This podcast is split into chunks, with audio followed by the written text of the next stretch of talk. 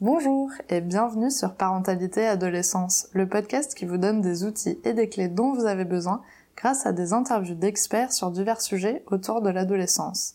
L'adolescence n'est pas obligée d'être synonyme de chaos, alors soyez joie, il y a des solutions. Les peines de cœur sont difficiles pour tout le monde, mais elles le sont davantage pour les adolescents car ce sont les premières. Aujourd'hui, nous allons parler du premier chagrin d'amour de Marie, qui a bien voulu nous partager son histoire. Bonjour Marie Salut, ça va? Alors pour commencer, pourrais-tu te présenter et nous donner un peu de contexte sur ton adolescence, s'il te plaît? Oui, ben, euh, j'ai grandi dans une grande ville, en France, une famille euh, plutôt classique, on est quatre. Euh, j'ai une petite sœur qui a trois ans de différence avec moi. Et voilà, au niveau de mon adolescence, euh, quelque chose d'assez normal, j'ai envie de dire, si la normalité existe. En tout cas, j'étais plutôt, plutôt bonne élève, parce que la scolarité, c'était très investi par mes parents. Je faisais pas mal de natation, j'avais une petite bande de copines, voilà. Pas de problème particulier à ce moment-là, tout allait bien. Alors avant de parler euh, chagrin d'amour, on va parler de ta relation avec ce fameux garçon. Peux-tu nous en parler, s'il te plaît? Alors du coup, il s'agissait de ma toute première euh, relation euh, amoureuse, relation première fois que j'avais un copain. Je l'ai rencontré pour la première fois, c'était le jour de la rentrée au lycée, la rentrée en seconde. Donc je me souviens que je l'avais trouvé tout de suite, je l'avais remarqué tout de suite. Je l'avais trouvé beau, je l'avais trouvé intéressant. voilà, il m'avait fait beaucoup d'effets. Et dans un premier temps, on est devenus amis. et puis au bout de 3-4 mois, on s'est mis ensemble. Et c'était très chouette, quoi. On était très amoureux. On passait beaucoup, beaucoup, de, beaucoup de temps ensemble. On avait une relation très fusionnelle. Déjà parce qu'on allait en cours ensemble, donc on se voyait tous les jours. Mais on se voyait aussi en dehors de ça et le week-end, pendant les vacances. voilà. L'objectif, c'était d'être un maximum ensemble. Et comment, du coup, ton entourage euh, a pris cette relation Est-ce que tes parents étaient euh, pour? Est-ce qu'ils t'ont mis un peu des bâtons dans les roues pendant cette relation ou c'était plutôt bien? Au départ, je dirais qu'il y a eu deux phases. En fait, au départ, ils étaient plutôt plutôt contents pour moi parce que j'étais quand même très contente. Ils voyaient bien qu'on était très amoureux, donc je pense qu'ils étaient un petit peu attendris, quoi. Et euh, c'était un garçon en plus très gentil, donc ils n'avaient pas de difficulté avec lui en tant que personne. voilà, il était il était très agréable. Et donc voilà, plutôt, plutôt content. Et puis par rapport à ce côté fusionnel que je te décrivais, au, fur et à mesure des semaines, ça a commencé un peu à, les enquiquiner. Déjà parce que je leur mettais constamment la pression pour le voir, je leur demandais beaucoup l'autorisation de le faire venir, d'aller chez lui. Donc voilà, c'était un peu des fois sujet à, tension, à dispute. Ma mère le, conditionnait beaucoup à, des devoirs, à différentes tâches à réaliser. Et puis, il me reprochait un petit peu d'être, euh, de me désintéresser de la vie familiale qu'on avait avant. Euh, c'est-à-dire des activités qu'on pouvait faire ensemble à quatre, même des temps de repas. J'étais tout le temps sur mon, sur mon téléphone. J'étais, j'étais tout le temps obsédée par ce qui se passait avec lui et euh, mon humeur suivait aussi beaucoup bah, la météo de ma relation, quoi. Quand ça allait bien, bah, j'étais de super humeur. Quand ça allait pas bien, j'étais au fond du trou et j'étais désagréable avec tout le monde. Donc voilà, ils ont été, je pense, un peu désarçonnés par ce, côté fusionnel, mais, mais je les écoutais pas trop. En fait, ça m'intéressait pas tellement euh, ce qu'ils avaient à en dire. Ce qui m'intéressait, c'était de le voir, quoi. Est-ce que du coup, pendant ta relation, euh, tu avais toujours tes, amis qui étaient là, euh, tu avais quand même ton cercle social qui était présent, ou, vraiment cette fusion de la relation était vraiment omniprésente? Ça, c'était un petit peu restreint. Euh, pour, euh, pour plusieurs raisons aussi parce que euh, finalement c'était la rentrée au, lycée donc j'avais changé d'établissement j'avais pas forcément toutes mes copines de collège donc déjà j'avais comme dès la rentrée je suis devenue amie avec lui et avec une autre fille en particulier bah on sait que c'était un petit peu eux et du coup j'ai j'ai pas ressenti le besoin à partir du moment où je me suis mis en couple avec lui bah, de faire l'effort entre guillemets d'entretenir d'autres relations amicales parce que finalement c'était mon meilleur ami mon copain il, me suffisait. Quoi. Je voyais pas tellement l'intérêt de faire des trucs entre copines parce que j'avais envie d'être avec lui.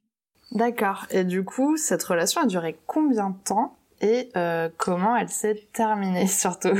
Bah en fait, oui, elle n'a pas duré, très très longtemps. Elle a duré, du coup, je l'ai rencontré en septembre de l'année du lycée et on s'est mis ensemble en décembre et on s'est séparés 6-7 mois après, pendant l'été. En fait, déjà pendant la relation, et je pense que c'était un petit peu ce qui annonçait ma réaction à la rupture, c'est que j'étais souvent dans une humeur assez ambivalente, c'est-à-dire que j'étais à la fois très heureuse et très amoureuse et dans l'exaltation que ça peut provoquer quand tu découvres tous ces sentiments-là, et aussi hyper angoissée. Parce que le, pendant de, ce bonheur-là, c'est que j'avais peur que ça s'arrête. Donc, je stressais beaucoup à l'idée qu'il me quitte, qu'il rencontre quelqu'un d'autre que moi, et aussi qu'il lui arrive un truc. Voilà, j'avais peur qu'il disparaisse d'un coup, un peu abandonné, quoi. et finalement, au moment de l'été, on, a été séparés parce qu'on avait des projets on avait des projets différents. Je devais partir à l'étranger.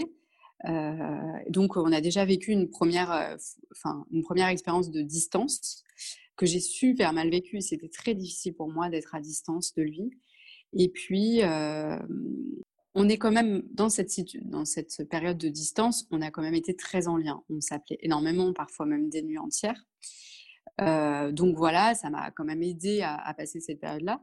Et le jour où on s'est retrouvé bah, dans la ville où on habitait, il m'a quitté en m'expliquant euh, qu'il avait rencontré quelqu'un pendant les vacances, qu'il était tombé amoureux de cette fille et que du coup la relation s'arrêtait là. Donc j'ai super mal réagi. Oui, euh, je pense que c'est peu de dire. C'était un petit peu le, bah, toutes mes craintes que je décrivais avant, l'angoisse que ça s'arrête, bah, ça, s'est réalisé et puis de, de, la pire des manières, en plus pour quelqu'un d'autre pendant la période où on était séparés. Donc, c'était vraiment la réalisation de mes pires craintes. Et on a eu un premier temps qui a duré quelques semaines où, en fait, j'ai insisté pour qu'on reste amis, qu'on continue de se voir, de se parler. voilà, j'avais un peu la pression de réussir cette rupture à laquelle je croyais. Je me disais, bon, si je reste dans les parages, peut-être qu'il y a moyen de. Et finalement, pendant cette période-là, il a eu une relation avec une amie à moi donc une fille différente que la fille pour laquelle il m'avait quitté. donc ça, ça m'a mis très en colère et on a eu une dispute très forte. Et pendant cette dispute, en fait, il m'a dit que voilà, il voulait plus du tout de contact avec moi, qu'il voulait plus me plus me voir, plus qu'on se fréquente, plus qu'on se parle. Donc ça, ça a été finalement le, réel point final à notre histoire. Donc à ce moment-là, on est un an après notre rencontre, au moment de la première. Et, là, ça, a commencé à être vraiment très compliqué pour moi. j'étais, j'étais très triste, j'étais très abattue, j'y pensais tout le temps. J'étais complètement obsédée par ça, j'arrivais pas à, à, me changer les idées, à penser à autre chose. On était toujours scolarisés dans le même lycée, heureusement plus dans la même classe. Dieu merci, je pense que là, ça m'aurait achevé. Mais quand même dans le même lycée, en habitant pas loin, c'est là que tu prends le même bus voilà, on se croise, hein, on n'était pas dans un lycée gigantesque non plus. Donc ça, ça a été aussi très difficile de le voir m'ignorer, de devoir le croiser, etc. Et ça a vraiment accentué le fait que je, pense, le fait que j'ai eu du mal à, tourner la page. Donc ça, ça a continué en fait plusieurs semaines, cette humeur extrêmement triste. J'ai perdu complètement confiance en moi. J'avais plus du tout estime, estime de moi-même. J'étais très isolée parce que par rapport à ce qu'on disait sur les amis, etc. Bon, après, j'ai réussi à, à m'en refaire, mais comme j'étais d'une humeur assez touchy, les gens me prenaient un petit peu avec des pincettes aussi, euh, et c'est normal, je pense qu'ils étaient un petit peu dépassés par, par ce que je vivais, quoi. Et voilà, on va dire que l'apogée de, de, ces moments-là de, de, grande, grande tristesse a été une tentative de suicide quelques semaines après ça. Et suite à ça, euh, du coup, mes, mes, parents ont insisté pour que je, je voie une psychologue pendant plusieurs mois donc en gros, je l'ai vu pendant les neuf mois de la, première. Et voilà, ça a été un petit peu indispensable pour me sortir de, de ce mauvais espace, aussi parce que en y réfléchissant, je me suis rendu compte que c'était compliqué pour moi d'avouer, de reconnaître que j'étais si mal à cause d'une rupture. Parce que j'avais l'impression que tout le monde le vivait un peu et c'est bon quoi. C'était un peu banal et du coup, du coup, il y avait pas, enfin, fallait pas en tomber au fond du trou comme ça. Donc ça, c'était un peu euh, culpabilisant, je trouve, culpabilisateur. Combien de temps tu as été soutenue du coup par, euh, par ce, ce psy? À peu près, je dirais 6-8 mois, un truc comme ça. Mais, euh, mais après, j'ai arrêté pour, pour d'autres raisons, parce que je reprenais le, dessus, le dessus, et que c'était moins aigu, on va dire, dans l'expression dépressive. Mais en toute honnêteté, ça m'a pris, ça m'a pris, c'est pas pour démoraliser les, les, parents qui ont écouté, mais en réalité, ça m'a pris des années, en fait, à, cicatriser de, ça. j'ai mis plusieurs années à être complètement sereine avec ça. Et est-ce que je le suis toujours? J'en suis, suis pas certaine parce que ça reste, ça n'a pas été anodin non plus et ça reste une, une, blessure dans mon adolescence, dans ma vie sentimentale. Je pense que ça a été vraiment mieux à Enfin, ça a commencé à aller mieux à la fin du lycée, parce que déjà arrêter de croiser le dit jeune homme, ça va quand même nettement mieux pour arrêter de, remuer le couteau dans la plaie. Et ça, je pense que tout le monde pourra s'identifier à ça, même en tant qu'adulte. Voilà, on, a des ruptures, les, les, séparations, les divorces, c'est quelque chose de, de fréquent. On n'aime pas particulièrement croiser son ex euh, tous les jours. C'est sûr. Et du coup, qu'est-ce qui s'est passé à la fin du lycée? Est-ce que du coup, vous avez vraiment plus jamais euh, eu de contact euh, tous les deux? Ou, euh, ou t'as fini par redevenir ami avec lui? Non, non, il a, il a bien tenu sa parole. C'est-à-dire qu'il avait juré qu'il ne me réadresserait plus la parole, qu'il il a tenu ça. Donc, ça a été assez rude. À la fin du lycée, moi, j'ai ressenti le besoin de, lui écrire, en fait, de lui écrire une lettre c'était un peu une manière de lui dire au revoir. moi, ça m'a fait du bien. J'ai appris que lui, ça l'avait un peu agacé. Bon, je l'avais fait plus pour moi que pour lui. donc, on n'est pas du tout redevenus amis ni, ni, quoi que ce soit.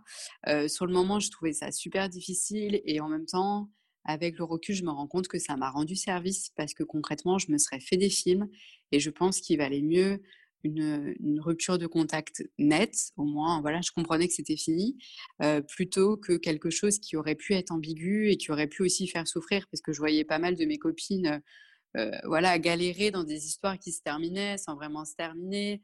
moi, au moins, ça m'a, évité ça. Voilà, c'était rude, mais ça m'a évité des choses un peu compliquées à gérer quand même. Et comment ça s'est passé du coup avec ta famille pendant toute cette période, dans le cocon familial? Comment était l'ambiance Est-ce qu'ils étaient plutôt soutenants avec toi ou ils ont laissé plutôt euh, la psychologue gérer ça euh, Comment ça s'est passé un petit peu? Globalement, ils ont été, euh, ils ont été soutenants et présents. Je pense que ils ont été complètement dépassés en fait par par ma réaction, par par l'ampleur de ma de ma détresse. Ça, ça les a beaucoup, je pense, peignés. Ils s'en sont pas du tout désintéressés. Et euh, n'a pas tout fait. quoi. C'était un petit peu pour se protéger du versant assez pathologique que ça prenait finalement. C'est-à-dire que euh, on sait que la rupture, c'est comme un deuil, donc c'est un peu normal d'être triste, de pleurer, euh, de, ressasser un peu les choses, de se sentir dévalorisé. Enfin, je pense qu'il ne faut pas tout psychiatriser dans, les réactions. Mais par contre, c'est vrai que moi, au bout d'un certain temps, ça a pris, euh, ça a pris une teneur un, petit peu inquiétante et je pense que euh, ils se sont fait aider par, comment dire, par crainte que quelque chose leur échappe. Et je pense qu'ils ont bien fait parce que même moi, j'ai été assez surprise parce que heureusement qu'à 15-16 ans, j'avais, j'avais pas encore connu bah, de, de, moments de mal-être comme ça. Bon, je traversais l'adolescence avec euh, toutes les questions qu'on se pose sur le corps qui change, les périodes pas forcément sympas entre l'acné, les, appareils dentaires, le, corps féminin qui ne convient pas forcément. Bon, ça, c'était à l'occasion de petits mal-être adolescents, mais rien de, très puissant. Eux, à leur niveau, je les ai trouvés quand même plutôt aidants. Ma maman me parlait beaucoup et, et je pense qu'elle a eu de la patience et c'était important. Elle m'a aussi parlé bah, de ses propres chagrins d'amour. Et ça, bizarrement, c'est quelque chose qui m'a un peu aidé, bah, ceux de ma mère, mais ceux aussi de mes tantes, des copines de ma mère voilà, de savoir que c'était quelque chose d'assez universel, de me rendre compte par le témoignage de d'autres personnes que qu'on s'en sortait aussi, qu'on faisait aussi d'autres belles rencontres après. Voilà, ça c'était important, même si sur le moment on me disait ça va passer, tout passe. Je, je l'entends, je suis la première à le dire après, mais sur le moment on se rend pas compte que ça va passer on n'imagine pas qu'on va vivre autre chose. On a l'impression que, c'est tout. Puis à l'échelle d'une vie, quand c'est la première relation, c'est aussi normal. Il ne faut pas oublier qu'on est à un âge où on vit tout hyper, hyper intensément. Euh, on est assez manichéen. Euh, quand c'est bien, c'est génial. Quand c'est pas bien, c'est la détresse euh, profonde. C'est aussi, je pense, l'intensité et le fait qu'on est à fleur de peau à l'adolescence qui fait qu'on peut vivre ça d'une manière très, très intense et très, très extrême mes parents ont été inquiets sur l'aspect scolaire. Ils avaient, euh, comme je le disais au tout départ, euh, pour eux, c'est quelque chose qui était très important. J'avais une pression scolaire euh, importante et ils ont été inquiets par rapport à ça. Je, crois qu'ils avaient qu'une trouille, c'est que je dégringole. J'ai pas dégringolé du coup pour lever le suspense. Bah bravo parce que du coup c'est pas évident franchement d'arriver à avoir une peine comme ça très très violente et d'arriver quand même à maintenir du coup bah, de l'intérêt pour pour le côté scolaire et finalement tu as réussi quand même à, à relever le défi.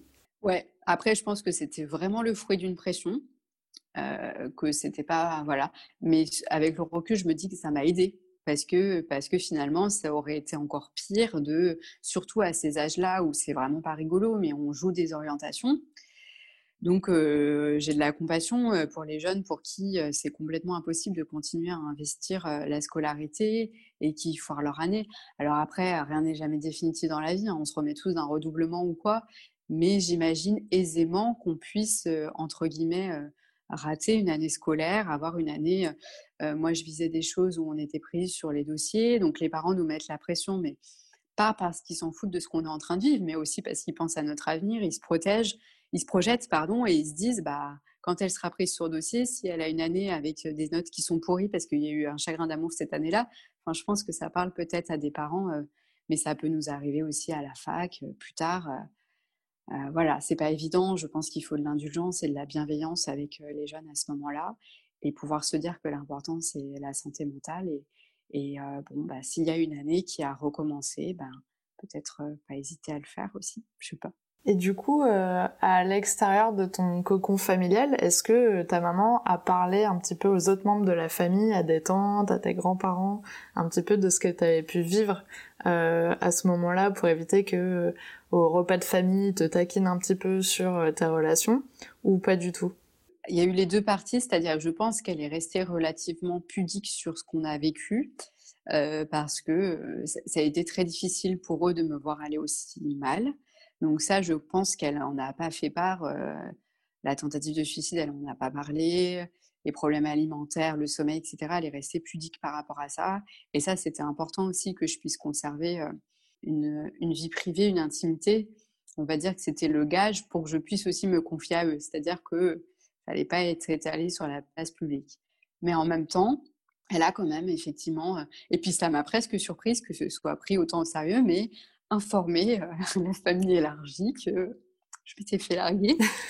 et, euh, et du coup, ça, bon, ça m'a permis d'éviter les questions, voilà, où tu dis genre comment va-t-il, où t'en es, euh, voilà, que ça, mais aussi d'avoir un petit peu de compassion parce que du coup, ça n'a pas non plus été complètement évacué, ça n'a pas été le sujet à ne pas aborder. Euh, simplement, ils m'ont dit bon bah, on sait ce qui s'est passé, euh, comment ça va. J'ai pu aussi me, plaindre et, ça fait ça fait du bien. parce que au niveau du lycée, c'était un peu compliqué de pouvoir le voir comme une, une personne qui avait fait quelque chose de pas drôle, on me forçait un petit peu à, pas forcément le critiquer, ce que je peux entendre. Mais dans ma famille, c'était aussi l'endroit où je pouvais me lâcher, le critiquer, lui refaire un veston. Et ça fait, ça, fait aussi euh, partie des petites choses qui peuvent aider à aller bien, avoir de la compassion en, face. Et justement, ça a permis à ce que tout le monde y aille de sa petite histoire dramatique. Euh, et c'est marrant, parce que du coup, c'était des sujets qu'on n'aurait pas du tout abordés. et voir les adultes rire avec le recul aussi de, des foirages de leur première relation, bah, c'était assez aidant, c'était soutenant et assez réconfortant. Je pense que voilà, à petite dose, c'est bien d'en faire partie. C'est aussi finalement ma mère, elle me montrait aussi qu'elle estimait que que voilà, c'était quelque chose qui se partageait, comme elle aurait manifesté, je sais pas, un, autre souci qui, qui, qui est arrivé, on, en parle sans trop dévoiler ce qui est privé. C'est génial parce que finalement, une histoire qui aurait pu euh, vraiment mal se terminer euh, devient euh, un sujet au sein de ta famille où bah, vous communiquez beaucoup dessus et, et finalement ça aide aussi bah, peut-être tes cousins, tes cousines qui sont venus peut-être après toi et qui ont pu en parler peut-être plus facilement aussi et c'est vraiment chouette. Est-ce que tu as eu d'autres copains après ta rupture? Bah oui, ça c'était pas tant le, le problème finalement.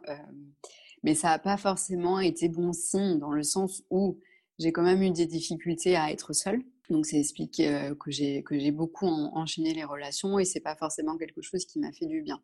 Par contre, après, j'étais attentive à, cette fusion. Je pense qui a fait que la rupture a été aussi brutale de passer du tout au rien. C'était quand même un virage assez compliqué à négocier.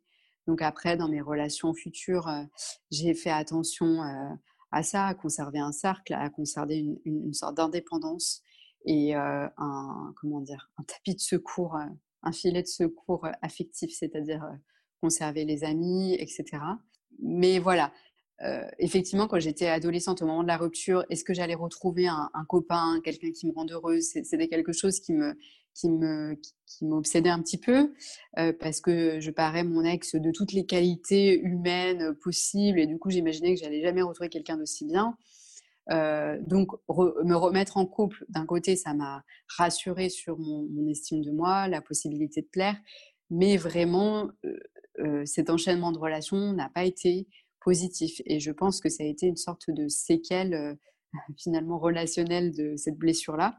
J'ai mis quelques années à lever le pied et à me dire que c'était peut-être important que j'apprenne à être toute seule aussi et à prendre le temps de rencontrer la bonne personne. Bon, aujourd'hui, je spoil un peu, hein, je suis en couple, j'ai un enfant, je me sens plutôt équilibrée sentimentalement, mais il y a eu cette période-là assez, assez spéciale. Quoi. Et est-ce que tu as ressenti le besoin après de retourner peut-être euh, consulter la psychologue euh, en grandissant, en voyant peut-être tes relations euh, qui se passaient pas forcément euh, comme la première ou, ou non, tu as, poursuivi ton chemin toute seule? Effectivement, le fait d'avoir connu cet épisode-là vers 16 ans, un peu dépressif, on va dire que j'ai pas fait une dépression au sens médical du terme, mais je commençais à en avoir des, symptômes, en tout cas avec une peine qui s'installait durablement et où je somatisais. Euh, du coup, ça m'a conduite à, commencer à travailler des choses avec une psychologue. Et après, du coup, c'est devenu une possibilité pour moi. C'est-à-dire qu'effectivement, euh, je suis quelqu'un qui, quand je commence à rencontrer des difficultés relationnelles, bon, j'ai aussi un métier qui est dans le relationnel. Donc, c'est quelque chose qui, bouscule beaucoup et qui fait que je suis un peu obligée, si je veux tenir la route dans mon métier, de ne pas me laisser emmerder par des petits problèmes de positionnement. Donc, ce qui fait qu'en effet, j'ai cette facilité à pouvoir aller consulter à un instant T. C'est pas forcément quelque chose qui s'installe sur le long terme, mais j'ai pris l'habitude bah, de, du fait de cette expérience-là, de réfléchir à, ma relation, à mes relations, que ce soit amoureuse, amicale, professionnelle, euh, à mes parents, enfin voilà. En tout cas, j'ai ce réflexe-là. Je trouve ça plutôt aidant euh, parce que ça aide des fois à corriger le tir et à se sentir un peu mieux positionné, un peu plus à sa juste place et euh, à lutter aussi contre ma tendance à ne pas avoir confiance en moi. J'essaie de plus prendre soin de ma confiance en moi, mais c'est un exercice, euh, voilà, qui des fois, euh, ça demande des petites piqûres de rappel. C'est vrai que ça, contrairement à des personnes qui des fois vont euh, consulter des psychologues euh, au bout d'un âge avancé, moi j'ai de tôt et c'est pas forcément une mauvaise chose parce que du coup je rentre vite en travail, je me remets vite en question et j'ai pas forcément besoin de beaucoup de séances pour aller mettre le doigt sur des choses compliquées parce que j'ai déjà fait cet exercice en amont et ça m'a permis de développer une comment dire ouais une capacité à observer et à analyser dans quoi je suis et essayer de d'avoir des attitudes euh, équilibrés en tout cas qui ne font pas de mal et qui font pas de mal aux autres. bah, merci beaucoup. Alors pour finir, il y a la question pour les auditeurs. As-tu un message à transmettre aux parents qui nous écoutent aujourd'hui? Je pense que ce serait celui de rester à l'écoute. Euh, ça veut tout dire et rien dire et à la fois ça décrit peut-être cette, euh, cette posture du parent euh, qui est attentif sans forcément s'imposer mais qui est là, euh, bienveillant, pas dans le jugement euh, si ce sont des parents dont l'adolescent euh, ou l'adolescente traverse un moment de chagrin d'amour, je pense aussi que c'est d'être plutôt patient parce que, comme je l'ai dit un peu plus tôt, si c'est banal, c'est pas forcément anodin. Du coup, pas forcément hésiter à, se faire aider si ça prend euh, des proportions qui, peuvent euh, inquiéter. Donc voilà, ce serait rester à l'écoute et aussi, euh, mais ça, je pense que c'est un peu le fil rouge de l'éducation qu'on donne aux enfants, c'est l'estime de soi parce que je pense que euh, finalement, essayer de travailler cette estime de soi, même chez les tout petits, ça marche aussi à l'adolescence et peut-être que ça permet d'être euh, quelque chose sur lequel l'ado peut, peut s'appuyer au moment où il est malmené par rapport à ça. Ben, merci beaucoup pour ton super message. Bah, je suis très contente que tu as accepté mon invitation sur le podcast parce que je sais que les épisodes témoignages, c'est pas les plus faciles. Donc c'est vraiment euh, chouette que tu as accepté de nous partager ton histoire. J'espère que ça pourra aider les parents ou les ados qui pourront écouter cet épisode aussi. Je leur souhaite, j'espère. Merci en tout cas. Merci d'avoir écouté l'épisode jusqu'au bout, j'espère qu'il vous a plu. N'hésitez pas à le partager auprès d'un parent qui pourrait en avoir besoin de noter l'épisode si la plateforme d'écoute vous le permet, car ça aide le podcast à être référencé et donc à être plus visible pour d'autres auditeurs. On se retrouve la semaine prochaine pour un nouvel épisode. À bientôt!